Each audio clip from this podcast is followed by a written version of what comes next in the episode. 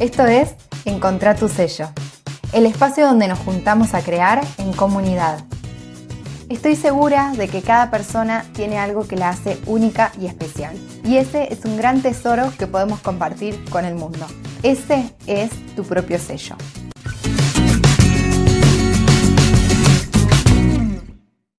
Hola creadora, ¿cómo estás? De este lado, Flor de Macondo Labores y Oficios, te doy la bienvenida a un nuevo episodio de Encontra tu sello, el podcast de Macondo. Hoy estamos en el episodio número 59 em, y quiero contarte sobre las montañas que no te dejan ver el horizonte. Vamos a hacer un pequeño ejercicio. Imagínate ahora mismo ese horizonte del color que quieras como quieras imaginártelo, pero que ese horizonte que ves a lo lejos es tu propio sello. Ese horizonte tiene tu nombre, tiene tu impronta, tiene tus colores, tiene todo lo que te gusta, lo que te interesa, lo que te importa, todo, todo está ahí. El problema es que hoy hay tres montañas que te lo están tapando. Lo ves difuso, no podés ver con claridad qué es lo que hay en ese horizonte, pero sabes que está, sabes que ese sello vive adentro tuyo. Lo que te está costando es llegar a él. Y en el entrenamiento gratuito, justamente que se llama El camino a tu sello, te voy a mostrar los nueve pasos para poder alcanzarlo. Este entrenamiento está disponible ahora mismo, eh, ya estoy por cerrar inscripciones, hasta el 19 de julio podés sumarte porque el 20 de julio arrancamos, empezamos a trabajar. Te llegan tres videos por mail, el primero es el 20 de julio, el segundo video te llega el 25 de julio y el último el 27 de julio. Y después de esto se abren inscripciones a mi programa, sello propio, que es ahí donde aplicamos estos nueve pasos. Así que ahora quiero hablarte de la importancia de que te animes a atravesar esas montañas que hoy no te están dejando ver el horizonte completo con claridad. Lo primero, y esto es algo que nos pasa a la mayoría de las creadoras, ¿eh? y, ya lo he dicho, pero lo voy a volver a repetir, creo que son cosas que pasan mucho más comúnmente o, con más frecuencia de lo que en realidad se acepta, se cuenta o se visibiliza. Lo primero es el miedo a no gustar y por eso caer en la trampa del buen gusto y al ver esas creaciones sentimos que son una más del montón, que no tienen algo que las caracterice o que las destaque. El problema de seguir haciendo lo mismo que hace todo el mundo, que esos productos no se destaquen o no tengan algo que los caracterice, es que no va a haber un compromiso real de parte de los clientes, del usuario de esas creaciones. ¿Por qué? Porque le va a dar lo mismo. Si ese producto lo consigue, no sé, en la feria que va a buscarte o lo consigue en el bazar de la vuelta de su casa, le va a dar exactamente lo mismo. ¿Por qué? Porque el diseño, los colores y hasta el producto en sí mismo son muy parecidos cuando caemos en la trampa del buen gusto. Y sí, acá hago la aclaración porque acá aparecen ya diciéndome no, porque yo le pongo mi amor, lo hago a mano. Eso no es lo que diferencia a las creaciones hacer a mano, ponerle nuestro amor es hermoso y es algo que a todas nos gusta y nos apasiona, pero no es el diferencial. No es por eso que en realidad eligen nuestras creaciones o nuestras creaciones se van a destacar. Porque cuando hacemos cosas que son genéricas, usando los mismos colores que todo el mundo, sin un para qué o una razón por la cual usar esos colores y solamente los usamos porque creemos que es lo correcto, terminamos compitiendo con otras creaciones que son parecidas. Y ahí competimos por precio o por cercanía de la persona a acceder a ese, a ese producto. Y caer ahí es muy peligroso. ¿Por qué? Porque esto es lo que se conoce en marketing como océanos rojos, que es un espacio que está minado de competencia y que todos están matándose por competir unos con otros y en este caso, no sé, si hacemos Em, el mismo producto, me imagino, el mismo mantel, con el mismo diseño, con los mismos colores, el mío está en mi emprendimiento, voy a una feria, estamos todas con los mismos manteles, como, y bueno, ¿y por qué alguien va a elegir un mantel y el otro? Todas lo hicimos con amor, todas lo hicimos con nuestras manos, todas... Entonces, ahí está la importancia de hacer ese diferencial, de ser conscientes de que No podemos competir por precio, o sea, es una batalla que vamos a perder siempre porque solamente va a faltar que venga alguien a venderlo más barato y si competimos por precio ya agregarle valor ni lo pensemos, directamente tendríamos que comprar la tela estampada porque no nos va a alcanzar hacer un mantel más barato que el vecino, si lo estampo yo es imposible. Así que como te decía antes, esto eh, de caer en el océano rojo, que es un, concepto que viene del libro de la estrategia del océano azul, eh, que es un libro muy interesante sobre este tema de la diferenciación, cuando nosotras le ponemos nuestra impronta a las creaciones que hacemos, estamos generando algo que es único, algo que no existe en otro lugar porque vos como creadora sos única, porque tenés una forma de ver el mundo que es única e irrepetible. Y eso es lo que las personas valoran. No si el producto es más barato, le queda más cómodo ir a buscarlo, no si tiene más amor o menos amor. No, no, no. Es como, más allá de todo lo que vos disfrutes, de todo el cariño que le pongas, es como la persona necesita que haya algo que la conecte emocionalmente, algún valor en común, algo que le represente en esa creación. Entonces la idea es crear algo que nos represente a nosotras como creadoras, pero que también el otro se vea reflejado. Así que si hoy en día te sentís en este lugar con tus creaciones que por ahí las ves y no sabes bien por qué o cómo se diferencian, quiero decirte que hay algo un poquito más profundo y que no voy a caer en la típica frase de tenés que ser más auténtica, tenés que hacer esto, tenés que hacer lo otro, porque ese sigue siendo un mandato y es muy fácil sentarme acá y decirte lo que tenés que hacer y lo que tenés que dejar de hacer. Em, lo que quiero es que conversemos acá, que pongamos sobre la mesa qué es lo que hay detrás del miedo a hacer algo propio, porque eh, sé que es profundo y, y sé que esto no es una curita que ponemos si salimos adelante haciendo algo propio. Quizás es algo con lo que soñás crear tus propios diseños, pero en realidad te da mucho miedo o te está costando dar ese primer paso. Y puede que, por ejemplo, el primer pensamiento que aparezca es que a los demás les salen más fácil las cosas, que los demás hacen cosas más lindas que, a vos, em, o que te empieces a comparar con mucha frecuencia y que siempre en esa comparación, por lo general salimos perdiendo, ¿no? En esa balanza, la nuestra siempre es pésima, ¿no? Como no, porque yo no soy suficiente, porque no soy tan buena, porque no soy creativa. Y antes que nada, quiero decirte que nada de todo eso es real. A veces tenemos tanto miedo a equivocarnos que caemos en lo seguro, con tal de no fallar, de no cometer un error. El problema es que ahí, en, en, lo seguro, en lo que creemos que tenemos que hacer, es donde nos perdemos a nosotras. Y sin darnos cuenta, terminamos cayendo en esta trampa del buen gusto. Y si vos no crees ser buena en una cosa o no sabes por dónde empezar a plasmar tu impronta, te sentís como perdida, no es porque no tengas la capacidad o no seas lo suficientemente creativa, sino que quizás simplemente nunca te diste la oportunidad de probarte como creadora. Hasta hoy, hasta ahora, hasta este momento. ¿Qué quiero decir con esto? Que quizás nunca te probaste en el rol de creativa y siempre estuviste como más en el rol del hacer, de repetir un patrón, de seguir unos pasos que sabes que te van a llevar a tal lugar.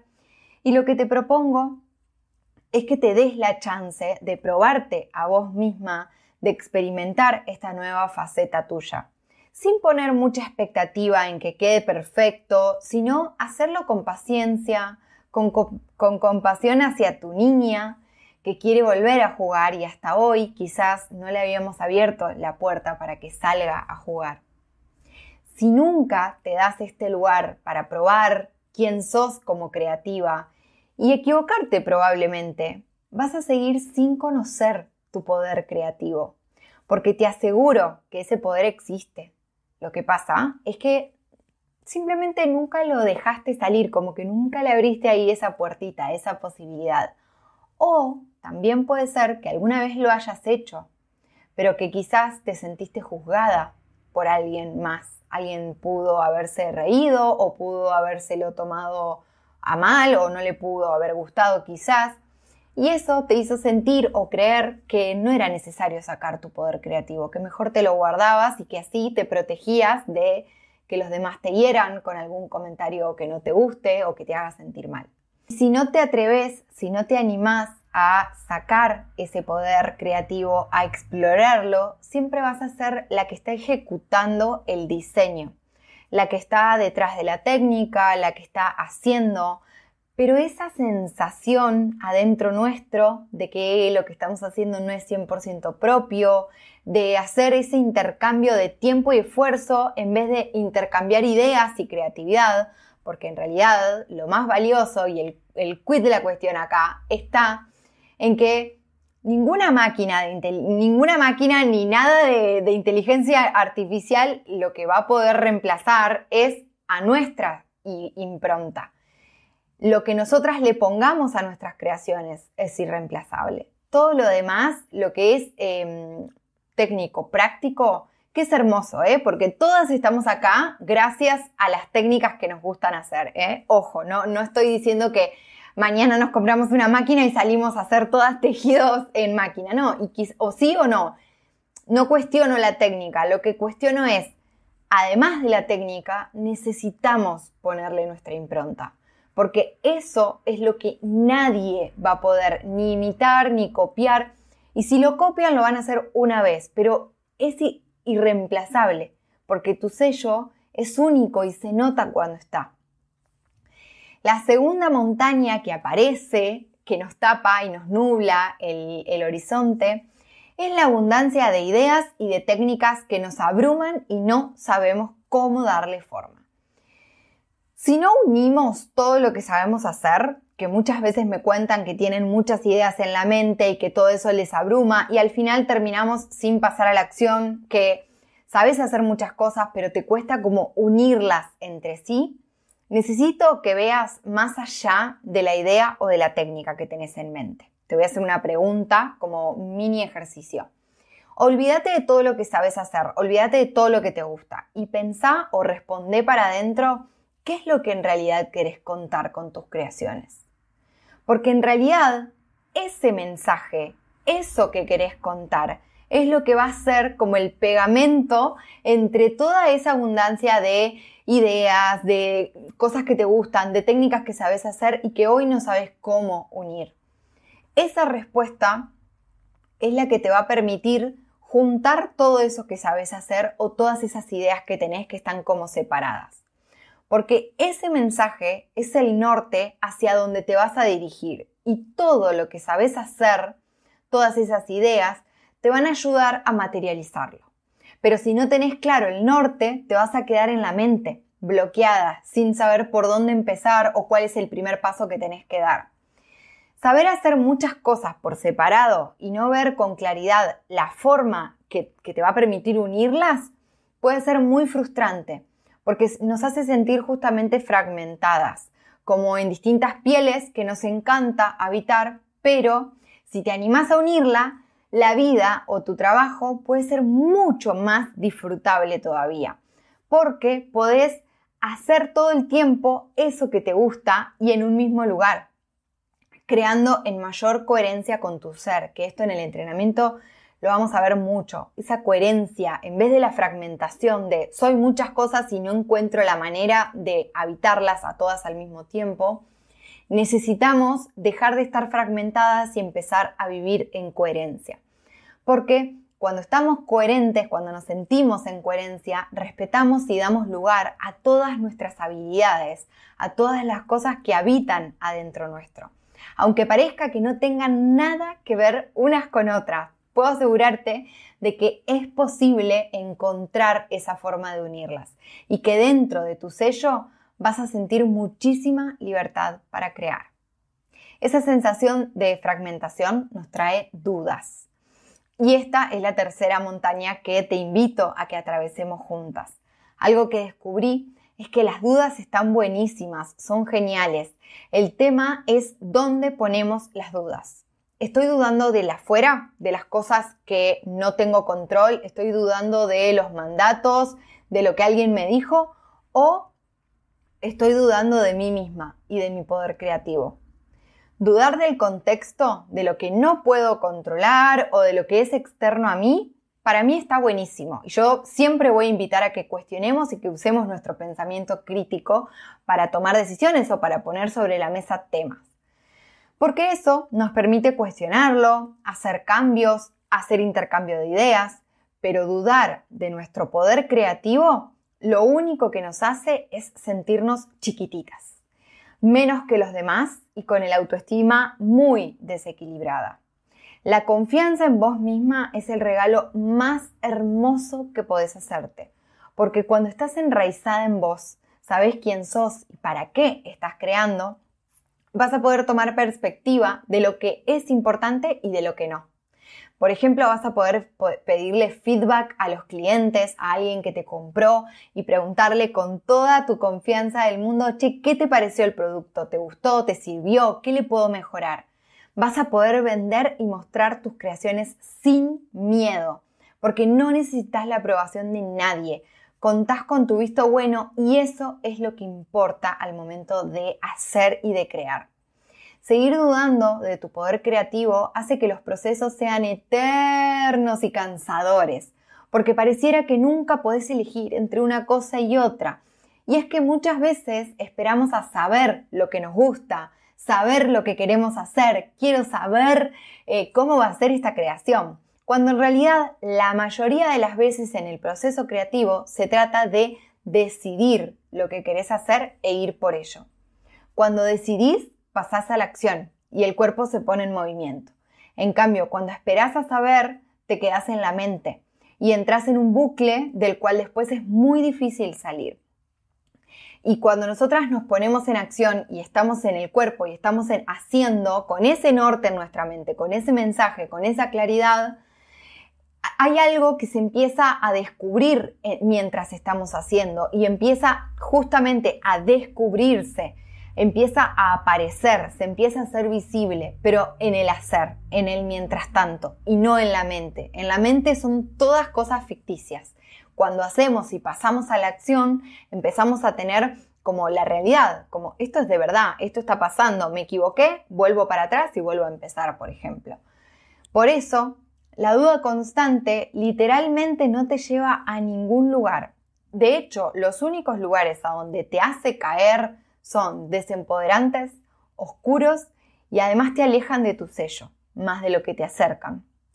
Así que, si estás lista para atravesar estas montañas que hoy no te están dejando llegar a tu propio sello, te espero en el entrenamiento gratuito El Camino a tu sello, donde vas a descubrir los nueve pasos para encontrar un estilo propio, que te permita diferenciarte y te haga sentir orgullosa de tus creaciones sin caer en la copia, abrumarte con mil ideas ni dudar de vos misma.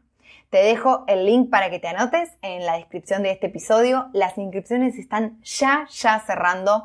Es un entrenamiento que abre sus puertas una vez al año, así que esta es la oportunidad para sumarte y ya después un año más para empezar con este camino y, todo lo que no decidimos y no hacemos hoy lo único que hace es que nos ralentiza nuestro camino. Y lo único que te separa hoy de entender cuál es el camino a tu sello es este entrenamiento. Es ir, hacerle clic y sumarte al entrenamiento gratuito.